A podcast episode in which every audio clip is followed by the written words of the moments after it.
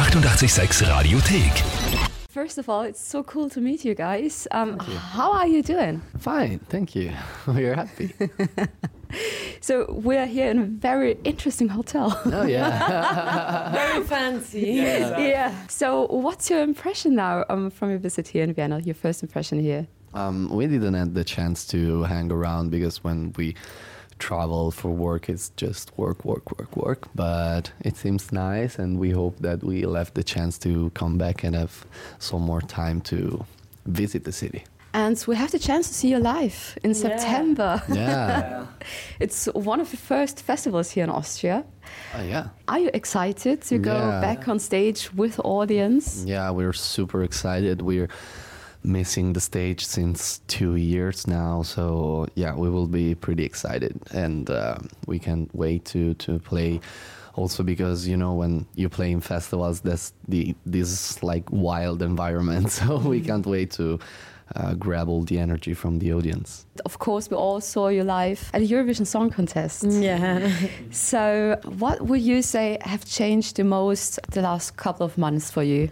Well, let's say that now we have the chance to share music with a much larger audience. So, uh, of course, this makes a huge difference, and uh, we're really happy about it because this is a, has been our dream since we were kids. But yeah, we just can't wait to play honestly because I think that's when we're really gonna realize what's going on and see all the new people from all the countries in front of us. Mm. It was kind of a surprise that you really won the Eurovision Song Contest. Yeah, it and was. it's so cool the rock band won it. Thank you. Many people now listening to your songs. Beggin is the most streamed song on Spotify at the Yeah. moment. What do you say about it? Because the song isn't that new. No, it's crazy. but yeah, we think that's like very cool because we didn't do anything at all to promote the song. It's like a very old song, and uh, just all this success it's gaining, it's just because of how it is. It's like it's a very natural process, and this is very meaningful for us because it means that people are enjoying and interested in our music itself. And you are doing so many different stuff. So you do um, cover versions, then you do songs in English, songs in Italian, of course. Where do you feel the most comfortable? Um, we feel comfortable in in both because uh, you know mm, the two languages like allows you to, to to express different things. We we really like to write songs in Italian, of course, because it's our language and we're really comfortable with that. But we also really love to play and write music in English also because you know the the, the, the kind of music that we play it's born with english speaking uh, bands and artists in general. So uh, we feel like it allows us to to, to express ourselves uh, really well and we we really like and we we will keep doing like in both language uh, also in the in the future yeah So it's a very cool idea because um, in Austria you can choose if you want to learn French or Italian at school. Oh, really? Oh, yeah. Yeah, and we always um, translate Italian songs at school. Okay. So it's very likely that um, all They the can use our students in songs in Austria are going to translate your that songs. would not be recommended because of the swearing. we all um, know Italian songs. We always connect them with summer vibes, you know, all the, the older generation, Eros Ramazzotti and so on. Um, would you say that you're the new generation of Italian music? Like we have the same thing here in Austria with the new Austrian bands? of course we are a part of the new generation of Italian music. I would not say that we, um, like on our own, represent the whole new generation because we also have a lot of um, rap artists and pop artists that are doing really, really well in Italy at the moment. But and I hope we're going to inspire young people to, to, to start learning music, how, how to play, how to sing, and uh, you know also all the things that um, that moves around music, like producing and stuff. And you started the band um, five years ago. yeah. can, can I say that for 50th We anniversary? should find the day of our anniversary and celebrate. When did you decide that you want to make music together? Where you really said, okay, let's do this. We want to make music. yeah, let's say that we went through a pretty like long process because me and Thomas we had like many different bands together, and I had another band with Damiano only. But they none of them really ended very well. so uh, it was just like me and Thomas again, and Damiano texted me, and he was like, "Now I want to do things like more seriously. So do you do you still have a band? Let's do this, but like taking it very seriously." So we started playing together, and it was like very hard to find a drummer because we were like very young, so it was Mhm. not, like not very common. So how, for- how old have you been? we were like 15 years Okay. old 15 14 so it was like not very common for s- such young people to have such a big interest and to want to spend all their life doing that of Mhm. course because they just wanted to hang out with friends or maybe their parents didn't want them to go to the rehearsal room every day or stuff like that. And then we found ethan on facebook on a group on facebook and we did just like a kind of an audition to him. And uh, it went like very well because he was absolutely the best drummer we ever had. yeah, the only good drummer we ever had. Th- that was not a tough competition for him. But uh, yeah, since then we just found ourselves on the same page. We all aimed for the same goal, and we just started spending all the time we had into this project, and we really believed in it since the first day. So there really was a plan. So okay, we want to have success with our music. Yeah, We want to do this as our job. Yeah, because we wanted like to share music with as many people as possible and have the chance, of course, to play gigs in front of a big audience. It's like the I think the dream that every musician has.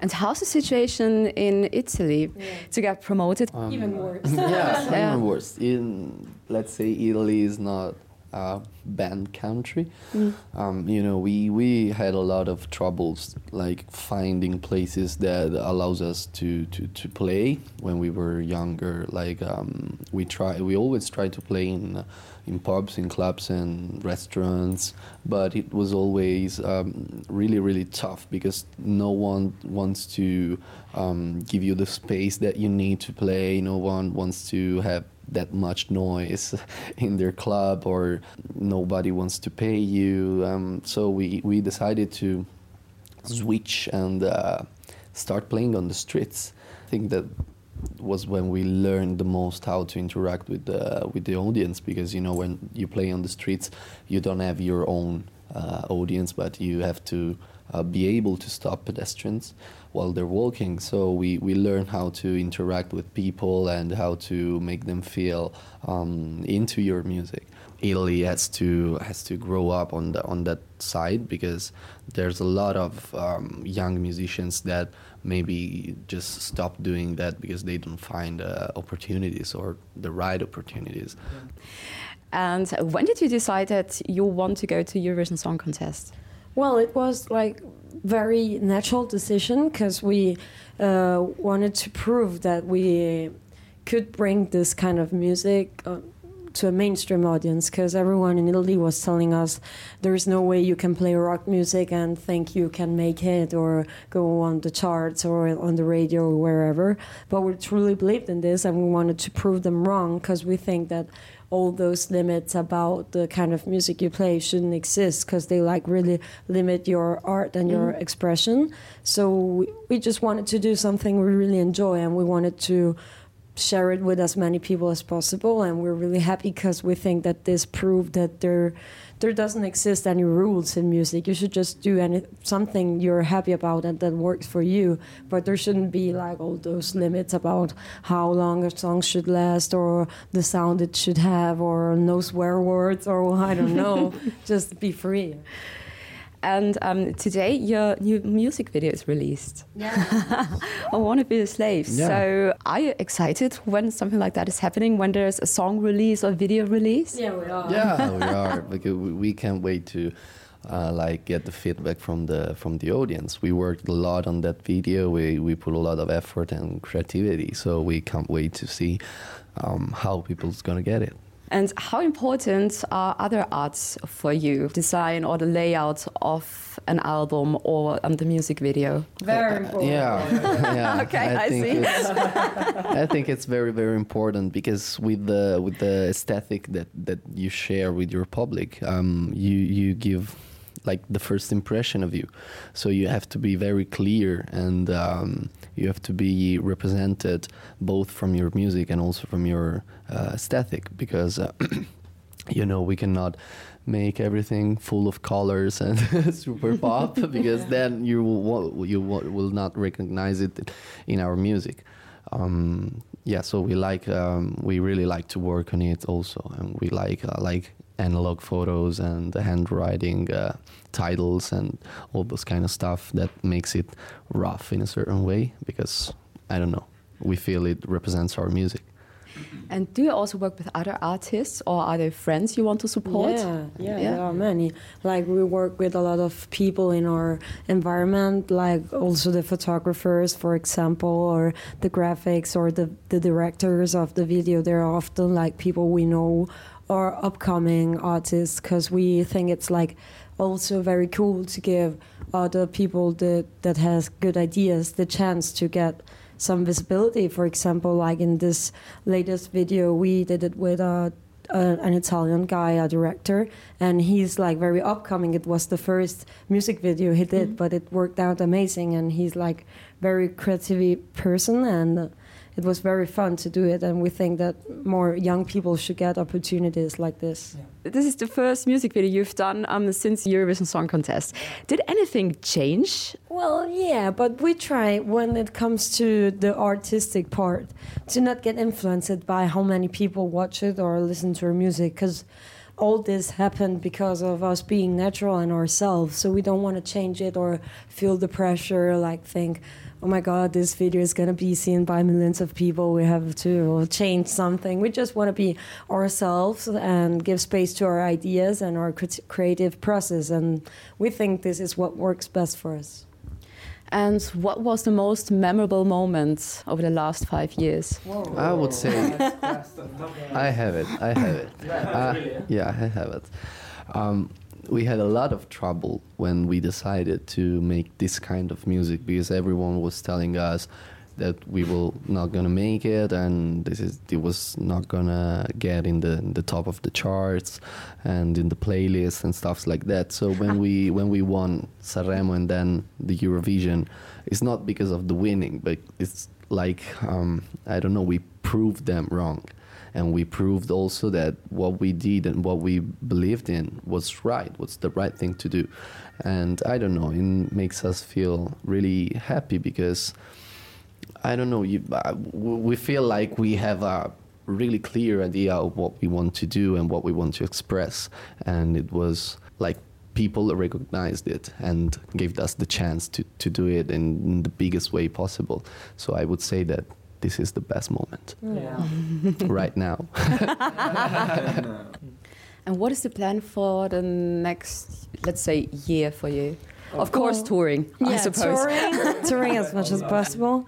But yeah, we want the music to lead us because we don't want to make too many plans without having new music in our hands, of course. So we just want to have the right amount of time to write good new music and not do it in a rush because we think it deserves time because that's the main thing of course we're still now in the writing process and every time we have a, a free day we just go in the studio and write and write and write so we'll just see where that leads us for now we just want to play again play play concerts that's it and how does the um, creative process works exactly? Do you have melodies or do you have the lyrics first? No, or it depends. It it's like very, very random, and uh, like each one of us put their own ideas in it. But sometimes we can start from I don't know a bass riff or a vocal melody or a guitar solo or a drum groove or whatever. We just have something that sounds cool to us in our minds, and then we start from them developing the rest of the song but it's like very equal between the four of us and i think that it always like interesting because we make we mix up our different ideas and that's when like the coolest things come out one last thing.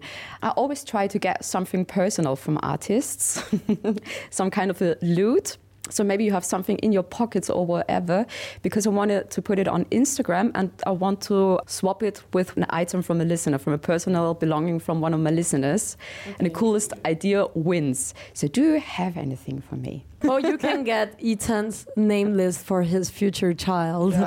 he has a list. He's been writing it for years, since he was a kid, actually. So thank you so much for your time. Thank you. And all the best and see you in September. Yeah, we will. Thank you. Die 886 Radiothek. Jederzeit abrufbar auf radio886.at. 886! 886.